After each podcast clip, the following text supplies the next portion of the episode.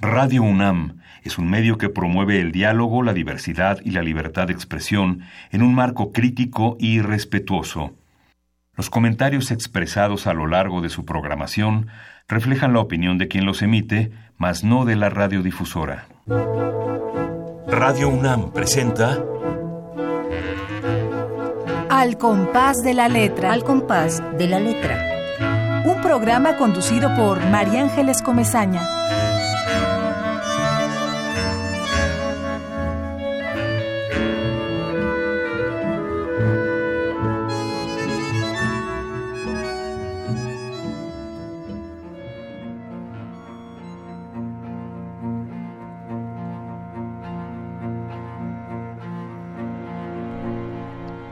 Calle pierde su apariencia de espectro, de alarido comercial, y luce como inocente bagatela, como un ópalo verdadero que pone resplandores en la orilla de los ojos.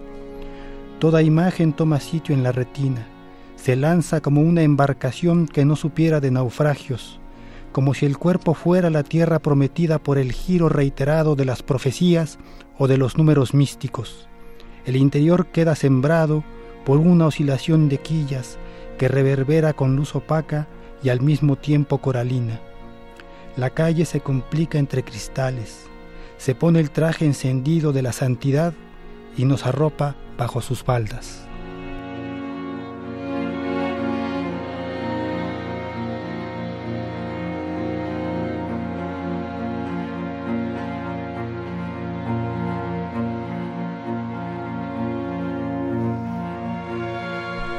Muy buenas tardes queridos amigos.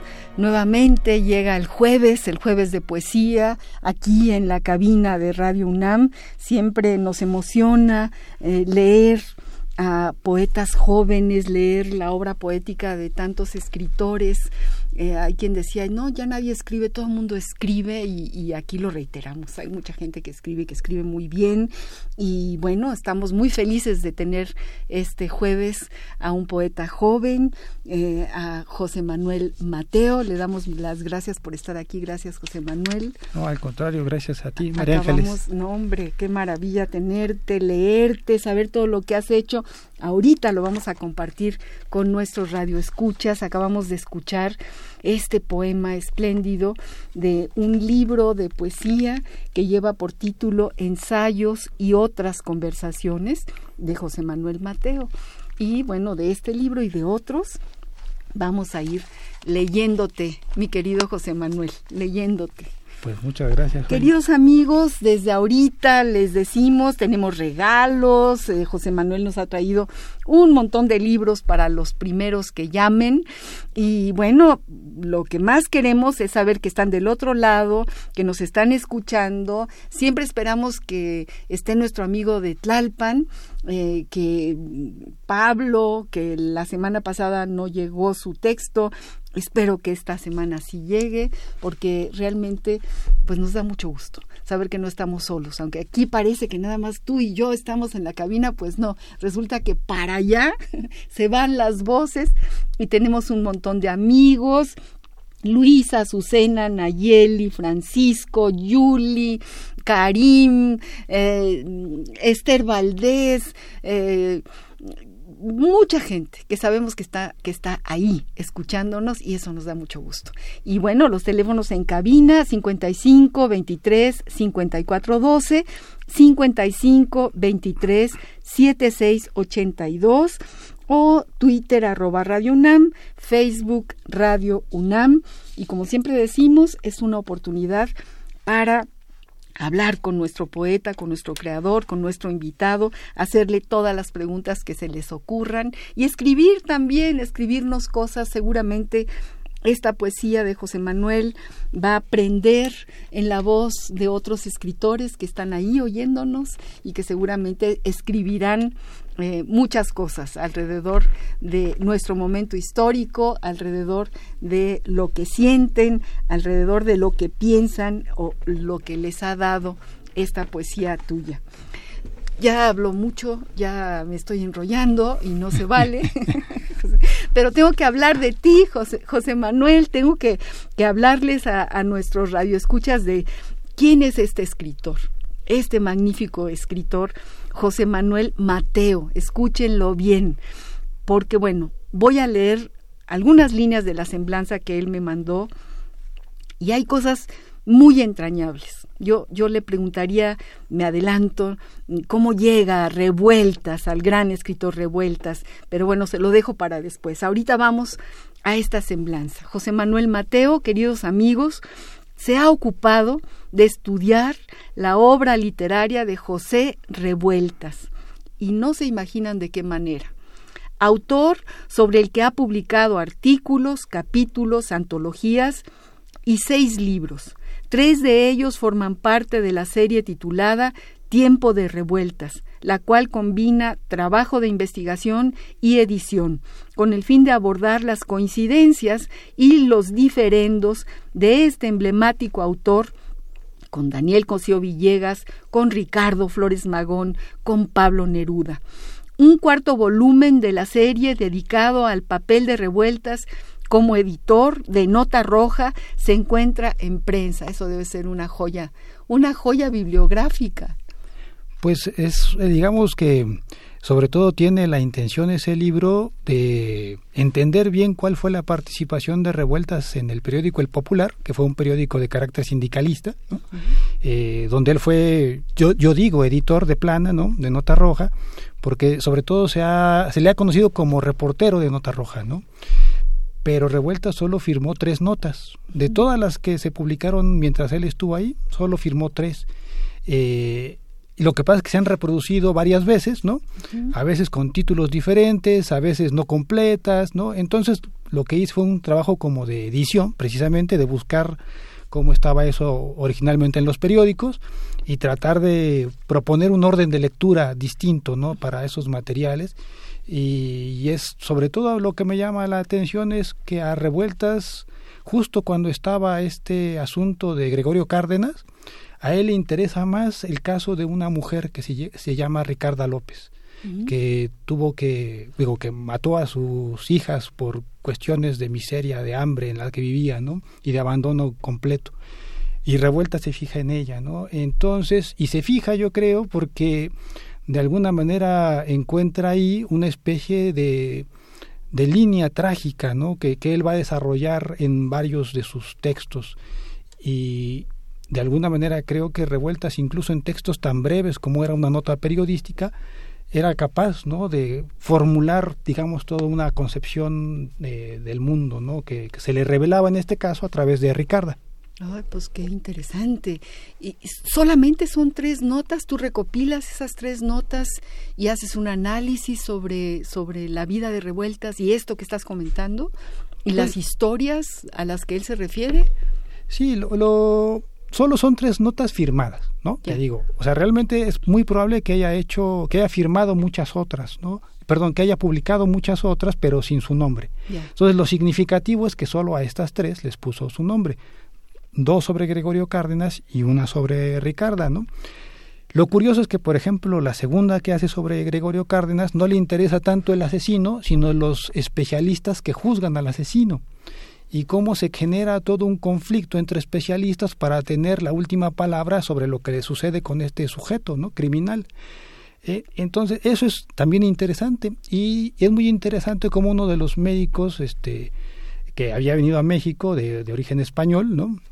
exiliado, eh, que digamos los especialistas mexicanos les tenían cierta tirria, ¿no? este hombre, ahí se platica todo el asunto en el, en el libro, ¿no? Eh, pues intentan descalificar su aproximación ¿no? al, sujeto y terminan calificándolo de hechicera.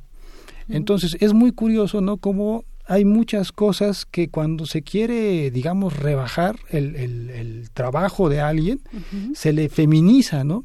Y eso es algo en lo que Revuelta se fija bastante bien en ese reportaje, como todo el, círculo que va de, de, rebajamiento de la actividad este, profesional de este médico eh, termina con ese epíteto, ¿no? Entonces, creo que también eso es interesante en el caso de Revueltas. Es un escritor que tiene una visión muy múltiple ¿no? sobre eh, la, la, la, manera en que los hombres perciben a las mujeres ¿no? y como también tiene muchos personajes revueltas femeninos que reconfiguran su manera de autopercibirse, ¿no? Eso es una línea interesante y se han publicado libros sobre eso, pero pero este pero bueno digamos creo que eso es algo que vale la, pena, señalar sobre revueltas nos dejas con la semillita de, de qué ganas de leerlo y de bueno e, esta manera esta visión de revueltas de ver el patio de atrás de ver de ver a los que no se ve, a los invisibles, ¿no? De darles un lugar, de, de en fin, eh, trabajar justamente las historias de aquellos que no tienen historia y que él se las encuentra y qué maravilla que, que, tú tengas esa estafeta, ¿no? Que tú tomes por algo en el universo, alguien te, te dijo a ti que, tenías que, que, darle voz y sentido. Y bueno, este, vamos ya a decir que tenemos cuatro libros, eh, eh, Tiempo de Revueltas, eh,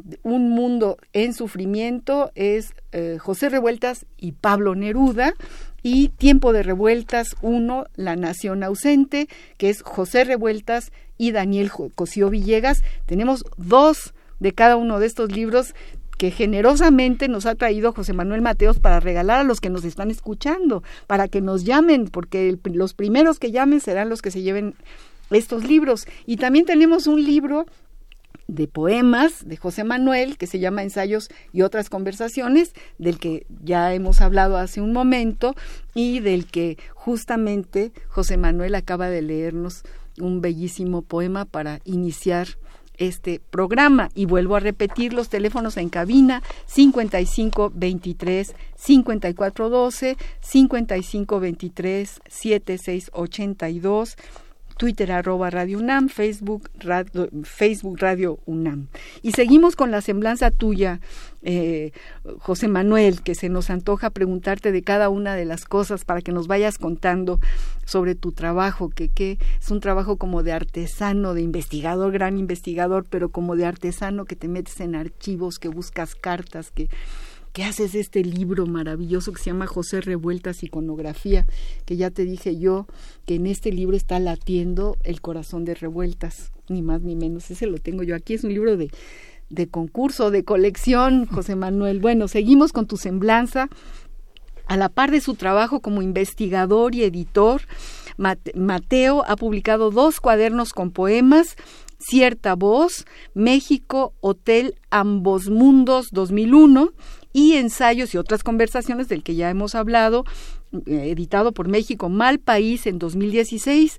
En esos mm, dos eh, cuadernos hay tres que pueden leerse en línea, La reflexión y la sed, Gacelas para Magdalena y aunque no. Y bueno, eh, la dirección es https obranegra.blogspot.com 2010, diagonal 2010, diagonal, con que pongan obra negra aparece, ¿no? Que además suena muy bien esto de obra negra. Sí, pues digamos es casi un casi un seudónimo, ¿no? Este que, que, he usado para publicar libros, digamos, desde hace ya tiempo, como desde el 98, ¿no? Sobre todo de poesía hice los libros de poesía de varios amigos también con ese nombre, digamos, con ese nombre de sello, ¿no? Y ahora estamos haciendo una especie de cuaderno revista, ¿no? Que tiene artículos más bien o ensayos, ¿no? Eh, sobre literatura y otras cosas, ¿no?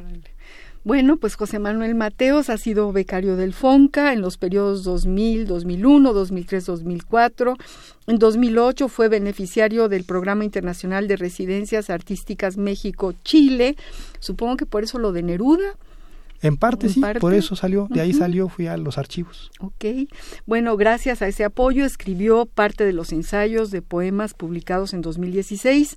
En 2010 obtuvo el octavo Premio Internacional de Ensayo que otorga Siglo XXI Editores por su trabajo en El umbral de Antígona, Notas sobre la poética y la narrativa de José Revueltas. Eh, le han sido otorgados también otros reconocimientos por su trabajo como editor y autor de libros ilustrados, uno de ellos en la Feria del Libro Infantil de Bolonia, en Italia. Bueno, esos son algunos de los rasgos de la semblanza de José Manuel Mateos, que ahora está aquí con nosotros. Bueno, yo recuerdo, yo estuve cuando te entregaron allá en la Feria del Libro de Minería el premio de Sinaloa y Ah, Siglo XXI Editores. Claro que sí, siempre voy a ese premio, me parece magnífico, ¿no? Y tú fuiste uno de los de los que obtuviste ese ese ese premio espléndido. José Manuel, como todos nuestros invitados, seleccionó una palabra, una palabra icónica de José Revueltas, la palabra apando. Y antes de seguir platicando contigo, José Manuel, vamos a ver qué dice el diccionario del español de México sobre esta palabra y luego tú nos cuentas todo lo que tú has investigado sobre la misma palabra apando. Vamos pues. La... La ruta de la palabra.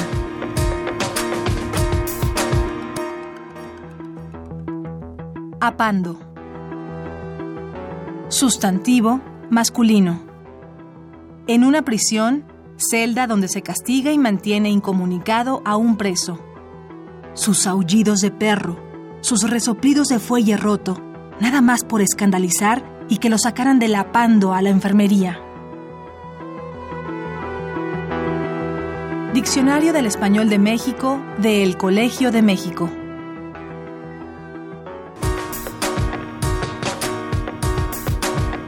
La ruta de la palabra.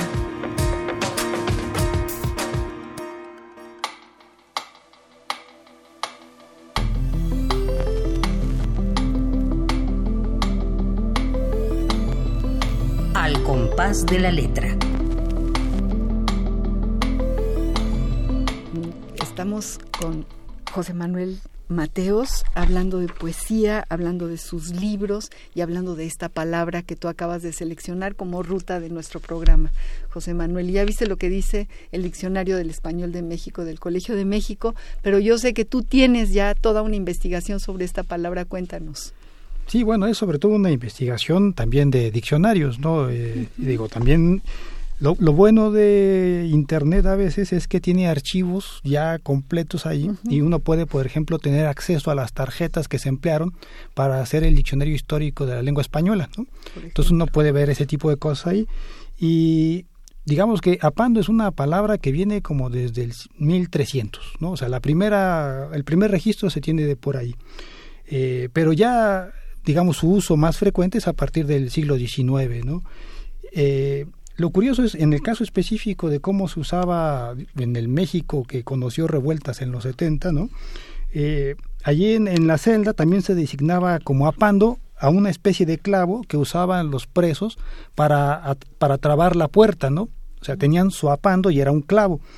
Eh, y lo, lo, más curioso es que en la novela, El Apando, uh -huh. eh, no, se, no se refiere tanto revueltas a la celda de castigo como tal, no es un lugar El Apando, digo, sí, sí es, como sí se acaba es. de ver en la cita, uh -huh. pero sobre todo se usa como para designar la situación de hallarse encerrado en la celda de castigo. En expresiones como hasta el apando siguiente, los primeros días del apando, a causa del apando, o bien ante la celda del apando, ¿no? El sustantivo no designa un lugar, sino un momento, un estado, una circunstancia o una incidencia, podemos decir, ¿no? Eh, cuando a Revueltas le preguntaron que de dónde venía la palabra, él, digamos, que aventuró algunas explicaciones que al final, pues resultan, la verdad es que muy exactas, ¿no? Por ejemplo, es, es verdad que apando viene de apandar, ¿no? Digamos, y apandar viene también está relacionado con apañar, ¿no? Eso te iba a preguntar yo, me, lo apañaron. ¿no? Exacto, tiene, tiene que, ver, ver, con apando. Tiene que ver lo apando, apañar. lo encerraron. Exacto. Uh -huh. Es atrapar o sustraer. Lo curioso es eso, que, que, que apañar es lo mismo sustraer un objeto claro, que claro. robarlo. Que robarlo, ¿no? O que, como dicen los españoles, ¿no? Que apañar a alguien, ¿no? Atraparlo, ¿no? Uh -huh. Entonces, bueno, también tiene que ver con eso, tiene el sentido de pillar, ¿no? Uh -huh. la, la, palabra. Eh, también tiene que ver con pando, ¿no? que tiene que ver con esto de pandearse, ¿no? Eso se usaba mucho antes, ¿no? Se anda pandeando, es alguien que anda caminando así ya medio alcoholizado, ¿no? Exacto. Entonces, bueno, también se usaba así. Eh, también tiene que ver con callarse, aplastarse por querer pasar inadvertido, apando, ¿no? Uh -huh. eh, o sea, eso quiere decir que tiene que ver con mantenerse quieto o inmóvil. También es posible que uno no lo apanden, sino que uno se apande por voluntad propia. Eh, es decir, no, no siempre es castigo, sino que también es una decisión del preso eh, recogerse, ¿no? Y sobre todo, por ejemplo, se apandaban durante la visita conyugal, ¿no? Mm. Entonces, me, me voy a apandar un rato, digamos, ¿no? Eh, también tiene la idea... padrísimo. Sí, ¿no? En realidad tiene, Tiene también que ver con contener, aguantar y resistir. Eh, casi siempre también todo esto está en un ámbito, digamos, criminal, ¿no? Este, policial, etcétera. Pero también hay un uso de apando en Tabasco con un... uh, había un uso, ¿no? Esto quedó registrado en un diccionario de mexicanismos eh, en un ámbito más bien campesino, ¿no? Y lo curioso es eso, que también apando, que nos suena así como muy mexicano, ¿no? En realidad está en, registrado en diccionarios de andalucismos de, de- de- del gallego, ¿no? Este, ahorita no recuerdo de qué otro, de qué, otra lengua, de qué otra variante, Del pero gallego, del sí, gallego. también, o sea, realmente, Meoapando. pues puede ser. ahorita no me acuerdo, no tengo aquí todos los datos, traje solamente algunos, ¿no? Eh, lo curioso es cómo todo esto al final se va, digamos, combinando, ¿no? En, el, en este mundo de la criminalidad, ¿no? Y para mí, digamos que al final, eh, uno puede decir que a causa del apando, el sujeto queda efectivamente sustraído, apartado del resto, con la única intención de doblarlo, ¿no? Para reincorporarlo a la comunidad torcido y apandado de por vida, ¿no? Entonces creo que Revueltas lo que hace justamente es recuperar la memoria de lo que han sido las palabras, ¿no? Claro. De hecho, si uno ve, por ejemplo, ahora este diccionario este, histórico de la lengua española, eh, que además de las tarjetas se pueden ver eh, una especie de registros de cómo, de dónde se han sacado las definiciones, digámoslo así, los usos que ha tenido la palabra, casi todos ellos escritos, evidentemente. Eh, en el último periodo, todas las referencias a Apando están tomadas de la novela de Revueltas. O sea, digamos, Revueltas vu- volvió a instalar en la lengua española una palabra que había caído en desuso. ¿Qué tal? Tan así que Qué incluso en el diccionario de la lengua española la palabra apando como tal no aparece, aparece Sí, no, apandar, No, no, la RAI no aparece. No aparece. como verbo, aparece como verbo. pero exacto. no, no con esa acepción. no con esa excepción y digamos que en el diccionario de México eh, queda reducido a uno solo de sus sentidos cuando en Que es muy realidad pequeñita también la Claro. definición, son dos renglones es, nada es- más. sí pues Pero se, es todo un universo, apando. Apando y bueno, un que se acuerde todo nuestro nu- nuestros radioescuchas, hay una enorme película de Casals fantástica que se Sí, llama sí. El Apando y que es justamente eh, con- la fuente es la gran novela de, de José Revueltas, Sí, en donde habla de los presos eh, de los presos comunes. Sí, bueno, de los narcomenudistas, digamos, de los narcotraficantes, Así porque si es. vemos El Apando, en realidad es una novela sobre gente que se dedica al tráfico de drogas dentro de la cárcel, ¿no? Eh, entonces, realmente la situación del narcotráfico en México también tiene una historia larga, ¿no? Literaturizada ya por, por revueltas, por ejemplo, ficcionalizada. Y, y bueno, es una novela de cómo se introduce la, la droga en, en- en la cárcel para su venta, ¿no? Vamos a ir a una pausa musical que tiene que ver, que es pertinente por todo lo que estamos eh, platicando con nuestro amigo y nuestro querido invitado José Manuel eh, eh, José Manuel Mateos.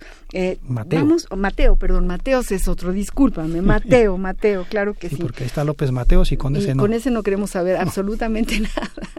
Ese no es de la familia, Ese no es de la familia, Ese no gracias es- a Dios. Así es, ese no es de la familia. Bueno, nuestra pausa musical es muy antigua, es eh, la canta Oscar Chávez y se llama ni más ni menos que La cárcel de Lecumberri. Vamos a escucharla un ratito. Vamos a pausa musical.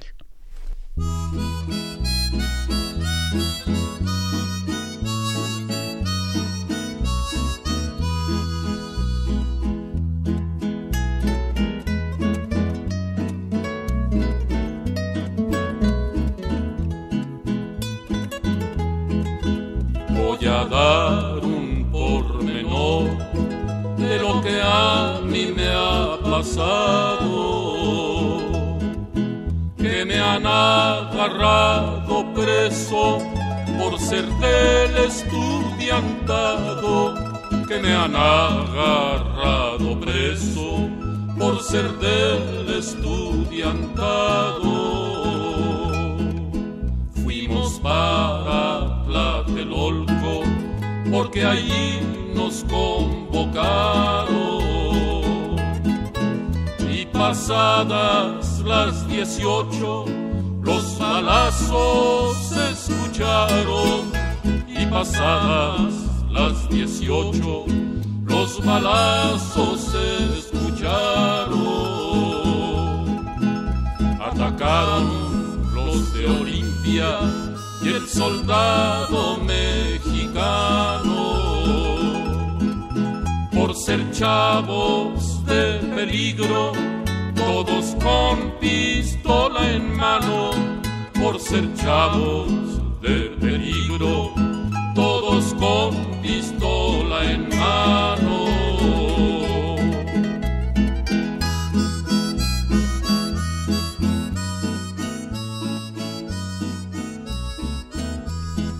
Sí, para que nadie eh, dude que estamos hablando de revueltas y que estamos hablando de la Pando y de las cárceles y de este mundo subterráneo profundo, de, este, de esta vida profunda que rescata eh, este enorme autor José Revueltas y que eh, nuestro queridísimo invitado José Manuel Mateo eh, ha estudiado y ha trabajado sobre, sobre revueltas como se lo has tomado así como una cruzada en tu vida.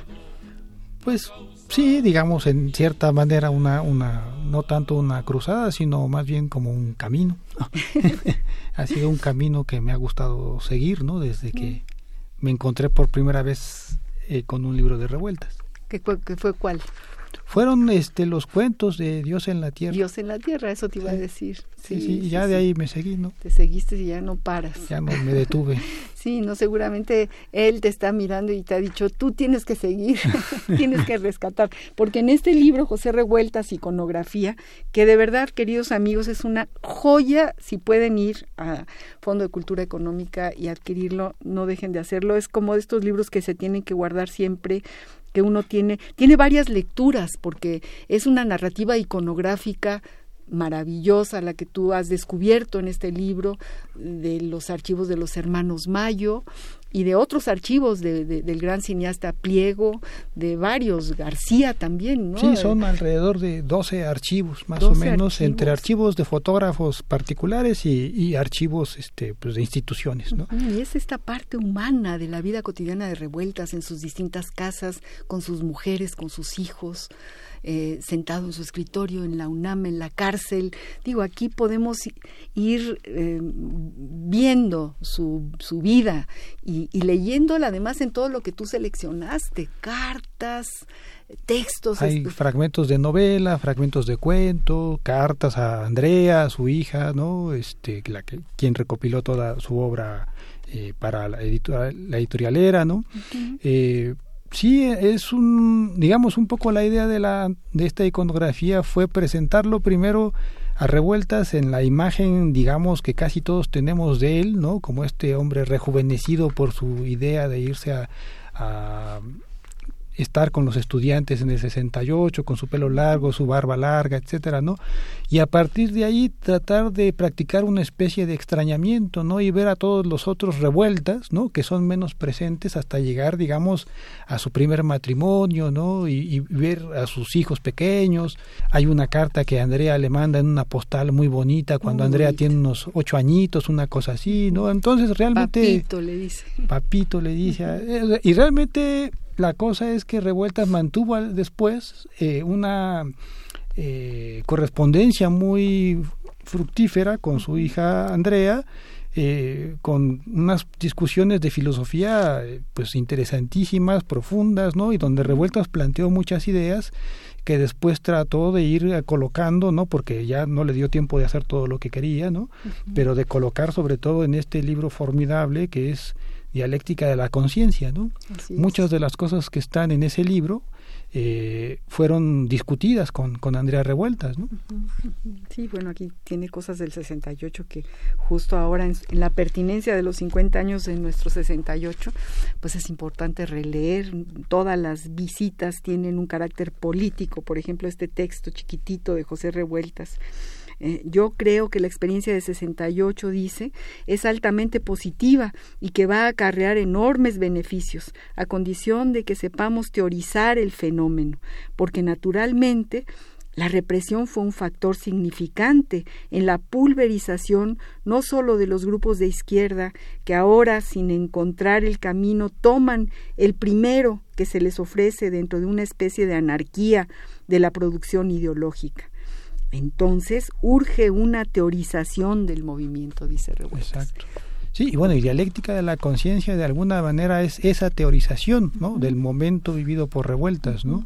Y digamos la otra manera de entender, digámoslo de una manera literaria, el 68 y su significación para la lucha democrática, pues yo creo que está también en Material de los Sueños.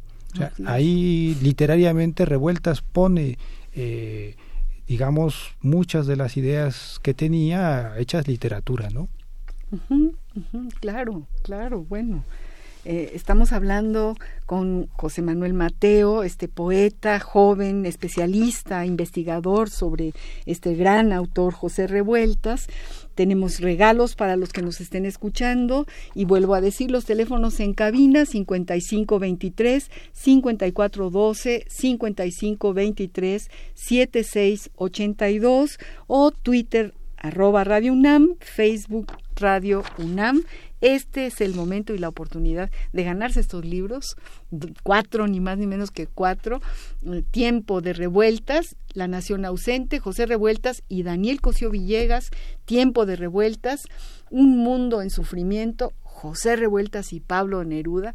Este debe ser una, una maravilla. bueno, los dos, los dos, pero bueno, sus conversaciones con Neruda ya me lo estoy saboreando desde ahorita.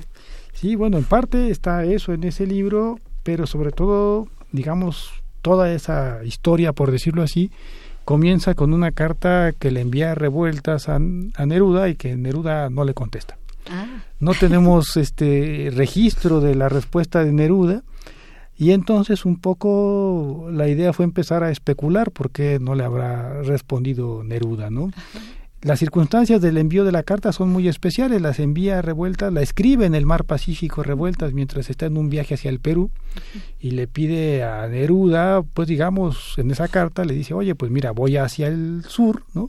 Ojalá pudiera acercarme a Santiago, ¿no? Si tú tienes alguna manera de este, sugerir la, este, conferencias o algo así, pues me vendría muy bien, ¿no? y bueno, no le responden. También hablan, le cuenta algunas cosas Neruda de personajes que conocían eh, ambos, ¿no? Y bueno, pero básicamente es una carta sencilla, ¿no? Muy cotidiana, muy entre amigos, digamos, y no le contesta, ¿no? Y digamos como después lo que realmente caracterizó la relación entre Neruda y Revueltas fue el desencuentro, porque Neruda fue uno de los que fustigó de manera más tremenda, ¿no? La novela Los días terrenales de Revueltas. Eh, por considerar que era una novela prácticamente anticomunista, ¿no? Estábamos eh, hablando del, tiempo del estalinismo. Exacto, ¿no? Eh, y pues eh, ahí empezó también, digamos, ahí se, no empezó, más bien yo creo que empezó desde antes, ¿no? Pero ahí se concentró, digamos, este distanciamiento y a pesar de todo, Revuelta siempre tuvo un afecto enorme por Neruda, ¿no? Entonces, aquí lo que se hace es hacer la edición de esa carta, comentar una serie de cosas eh, históricas, ¿no? Por ejemplo, el discurso que una y otra vez se ha citado para señalar que Neruda fustigó a revueltas, en realidad ese fragmento no está en las versiones publicadas de los discursos de Neruda. ¿Qué tal? ¿no? Y se ha reproducido mucho, pero realmente nadie hasta yo donde yo he encontrado, ¿no? Nadie ha puesto de dónde se ha sacado ese fragmento.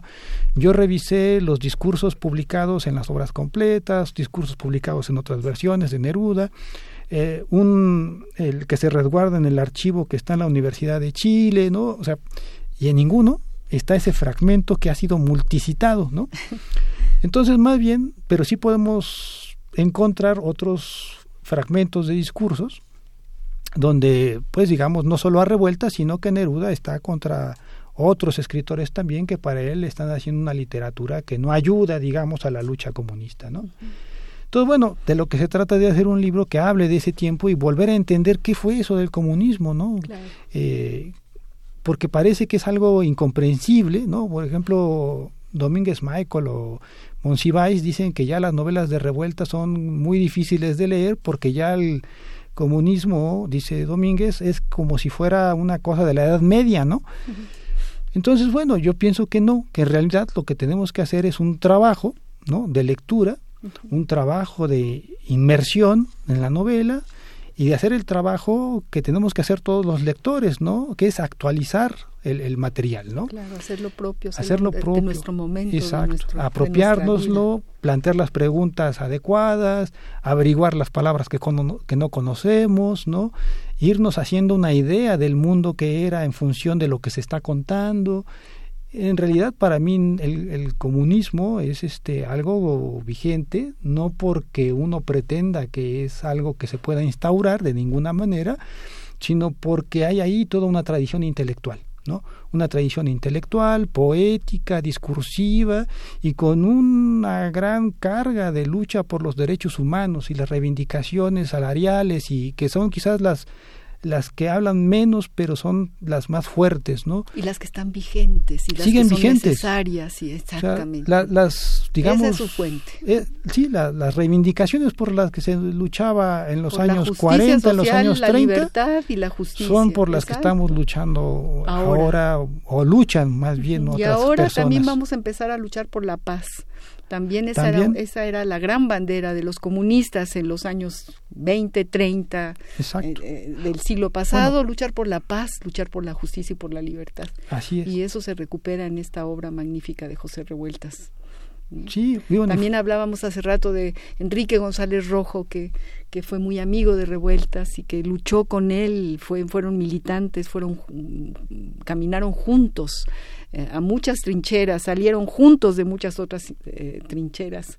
Sí, y digamos que también pensaron juntos, ¿no? Que eso también es otra de las formas, digamos, de las herencias que no solo el comunismo, pero en gran medida el comunismo nos deja, ¿no? La idea de que podemos pensar juntos, Claro. de que podemos eh, generar ideas e incluso contrapuestas, Así es. pero en un diálogo más o menos intenso, ¿no?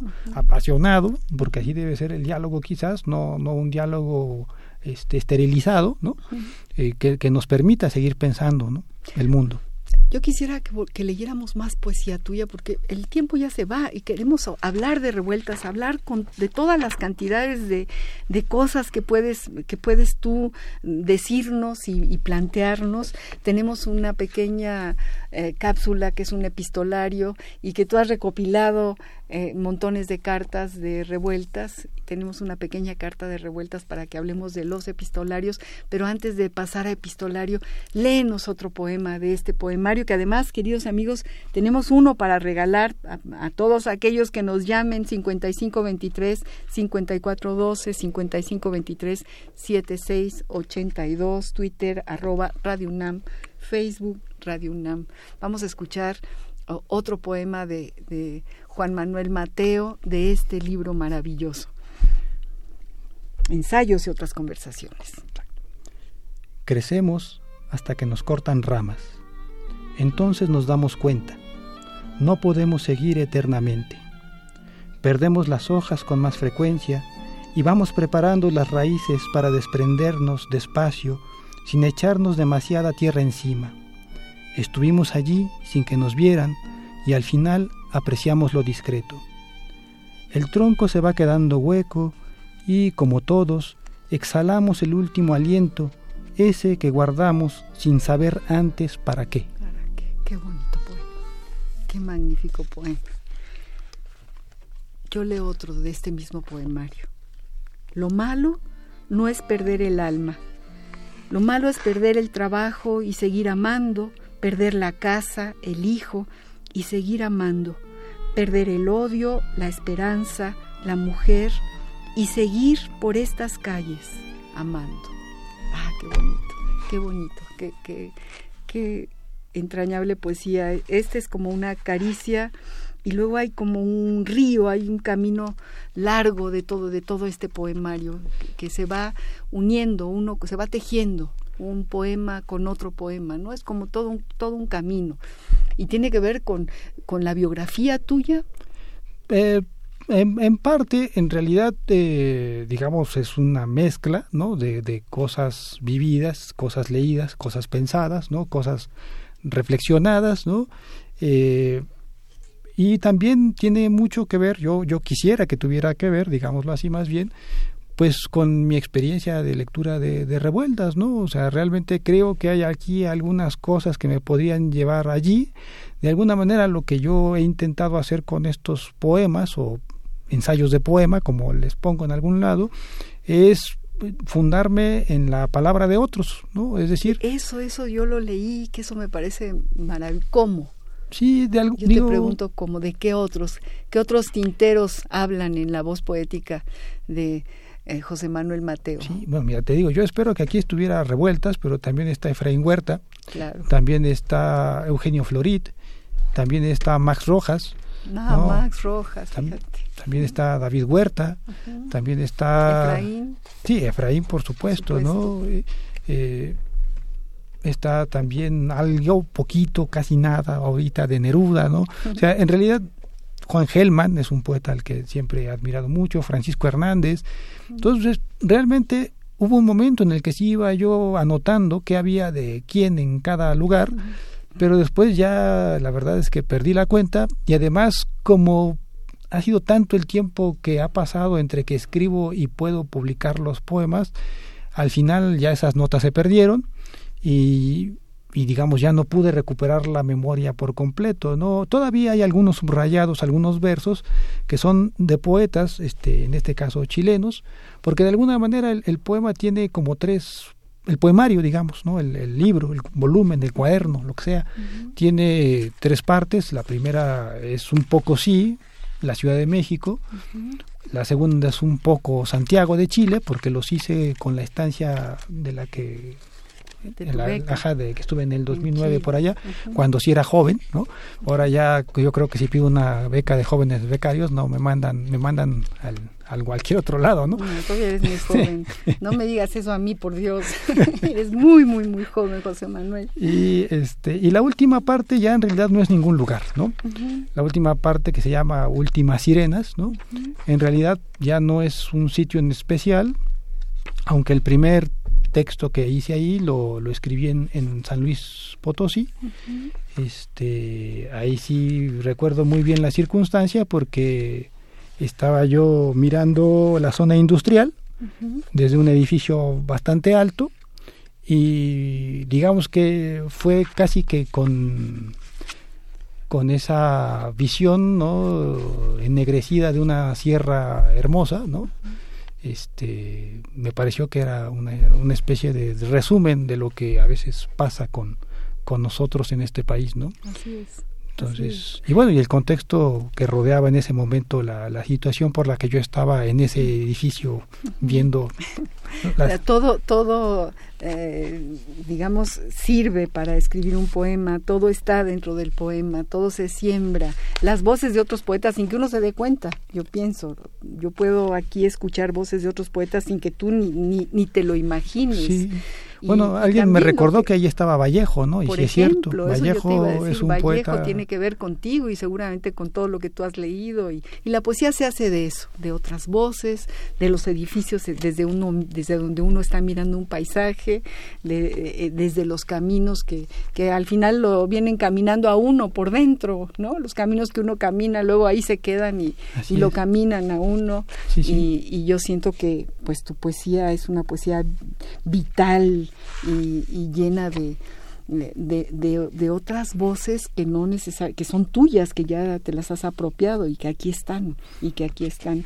Tenemos ya llamadas de nuestros amigos, Pablo, por fin. Bueno. Pablo López, quiero decirte que te extrañamos el, el, programa pasado, yo te extrañé todos, el invitado, porque además a todo el mundo le digo, va a estar Pablo López, que es nuestro, nuestro asiduo radio escucha que vive en la, en la colonia Tlalpan y dice así, siempre escribe un texto, dice, el eco de las emociones, dulce la melodía, sintió la melancolía, una fuerza sin freno, eh, contenidos los sentimientos, las ilusiones en busca de un sueño, el brillo de unos ojos, el mundo de odios lleno le dio el reposo, Eran unos ojos que al mirarlos el alma, la quietud tenía.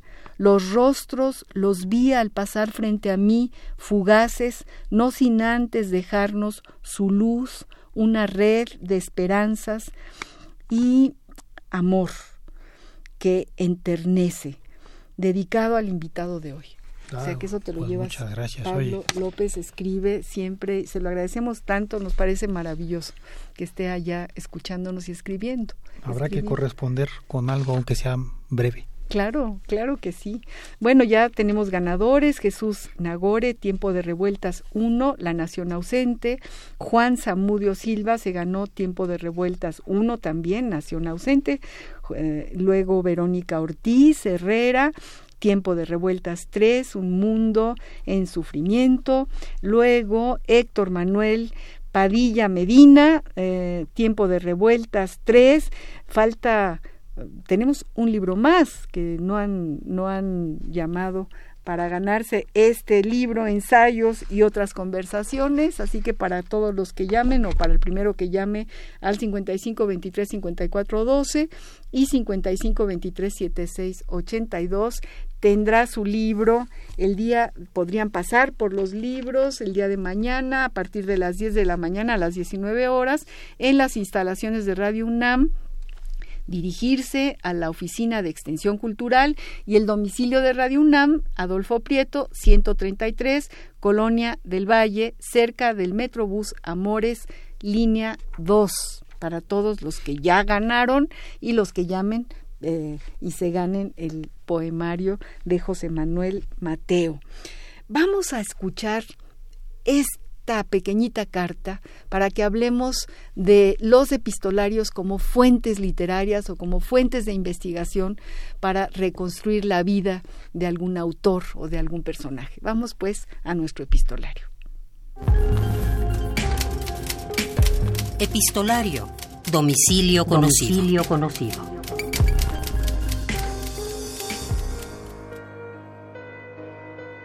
Carta de José Revueltas a su hija Andrea, tomada del libro José Revueltas, Iconografía, de José Manuel Mateo. México, enero 29 de 1972. Andrea querida, te escribo una carta rápida con el solo propósito de informarte de mi salud. El caso es que me han llegado rumores respecto a que te encuentras muy alarmada y aún estarías dispuesta a venir a México para estar a mi lado. Por Dios, lo que sucede es que te llegan informes descabellados y absurdos. No se trata de nada grave ni que pueda agravarse. Lo único molesto son los dolores más o menos agudos, pero a los cuales hago frente con calmantes. Estaré libre de todo en una quincena más. A partir de la segunda mitad de febrero, tengo compromisos para dar conferencias en Torreón, Monterrey, Veracruz y me parece que en Durango. Creo que si bien por falta de tiempo, no por enfermedad, podré cumplir con algunos, otros será imposible, pues en marzo debo de estar en la Universidad de Stanford, California, para un curso de 10 semanas. Cada vez se me hace más real el hecho de que podamos encontrarnos en París en el mes de julio.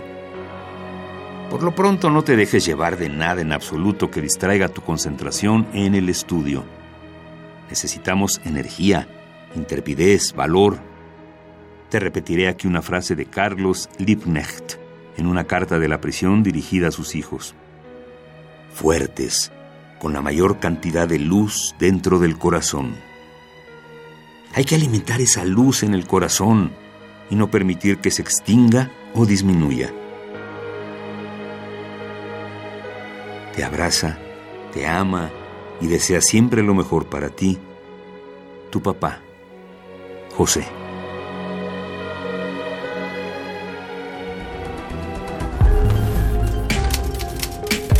Epistolario. Domicilio conocido. Domicilio conocido. Manuel, esta carta de revueltas a su hija, ¿no? Donde le dice, necesitamos energía, intrepidez, valor, ¿no? No te arredres, como diría el clásico. Sí, que no se extinga la luz en el corazón. Que no se extinga la luz en el corazón. Sí, eh, sí, no, las cartas de revuelta son realmente, digamos, desde el punto de vista literario, son geniales, estupendas, no, magníficas. Eh, tanto las que le escribió sobre todo a su primera esposa, ¿no? Hay unas cartas de amor intenso, eh, realmente uno queda, bueno, a mí, a, a, mí, a mí esto me pasa, ¿no? Uno queda emocionado, ¿no? A, leerlas. Y digo, las cartas a Andrea, sin dejar de tener ese cariño que acabamos de escuchar, también son una reflexión muy intensa, ¿no? Eh, las cartas, por ejemplo, que escribió alguna de ellas, sobre todo que le escribió a su segunda esposa, María Teresa Retes, eh, pues después fue aprovechada por revueltas para escribir ese pues ensayo, prólogo, eh, cosa magnífica que es el, el prólogo a la segunda edición de Los Muros de Agua, donde para muchos ahí Revueltas eh, condensa su poética, cosa con la que yo no estoy de acuerdo. Yo creo que Revueltas realmente eh, explora las dimensiones de su propia escritura y su teoría de la novela, etcétera, en muchos otros escritos, ¿no? Eh, hay por, por lo menos todo cuestionamientos e intenciones, que es un libro de ensayos sobre estética y literatura de revueltas, pues tiene alrededor de, no sé, 30, 25, no recuerdo ahorita bien cuántos ensayos, ¿no? Sobre la cuestión, ¿no? Entonces, aunque sí, es deslumbrante el prólogo de, a la segunda edición de Los Muros de Agua, hay muchas otras cosas de revueltas, ¿no? Tiene una carta, por, ejemplo, escrita en Lecumberri también, donde desarrolla toda una especie de teoría de la novela, que eh, se encuentra en Visión del Paricutín y otras crónicas y reseñas, ¿no? Ahí van a encontrar una teoría de la novela de revueltas, por ejemplo, pues que se separa bastante de lo que dice en el prólogo, ¿no? Entonces, bueno, sí, las cartas de revueltas pueden ser literariamente intensas, reflexivas, este, abrumadoramente, eh, ¿cómo decirlo?, estéticas, ¿no? Pero también llenas de verdad, ¿no? De una verdad histórica, de una verdad filosófica. Y lo mismo uno, como tú decías, ¿no? Puede aprovecharlas para estudiar, ¿no? Que ponerlas tal cual como ejemplo de lo que es una prosa literaria permanente, ¿no? Y, recuperar el momento histórico, porque eh, la calidad de intimidad que se plasma en una carta también recupera una parte de la vida cotidiana que solamente en las cartas podemos a lo mejor entender y, y leer. Claro, sí, eso, sí, Eso es importante. Tenemos muy poquititos minutos, creo que un minuto para despedirnos. Fíjate cómo se fue el programa de rápido y, y, tenemos muchas otras cosas que hablar con José Manuel Mateo. Muchas gracias, José Manuel, por, por estar aquí, por haber aceptado esta invitación. De veras ha sido muy enriquecedor para todos. Aquí te manda saludos Esther Valdés, le mandamos un gran abrazo. Dice que felicita al invitado, como siempre, emocionante, vibrante el programa. Felicito al invitado por tan maravillosos escritos. Y bueno, espérense a leer, a leer todo lo que tenemos, es toda una mina de trabajo, eres muy joven, José Manuel, vas a seguir escribiendo cosas maravillosas, tendrás que venir más veces a este programa. Ah, yo encantado. Te lo agradezco muchísimo que hayas estado aquí y espero que todos mis, nuestros amigos eh, hayan seguido con la misma emoción e interés todo lo que has dicho y todo lo que has leído.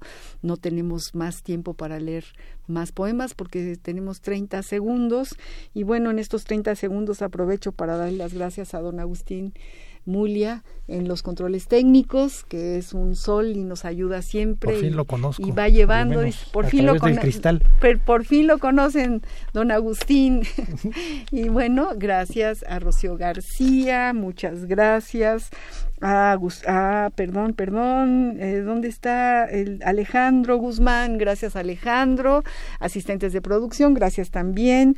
A Baltasar Domínguez, eh, productor del programa, y sobre todo gracias, a ti que has venido y gracias a todos nuestros nuestros acompañantes, nuestros oyentes, los que están cerca de Radio UNAM y de la poesía y de este este jueves de, de poesía pues muchos años de poesía. Muchos años de poesía, muy importante la poesía en este momento histórico. Así es. Muchas gracias a todos. No parece, pero es necesaria, sobre todo ahora. Poesía necesaria como el pan de cada día, ni más ni menos. gracias José Manuel, gracias a todos. Muy buenas tardes y hasta el próximo jueves. Radio UNAM presentó Al compás de la letra. Al compás de la letra. Un programa conducido por María Ángeles Comezaña.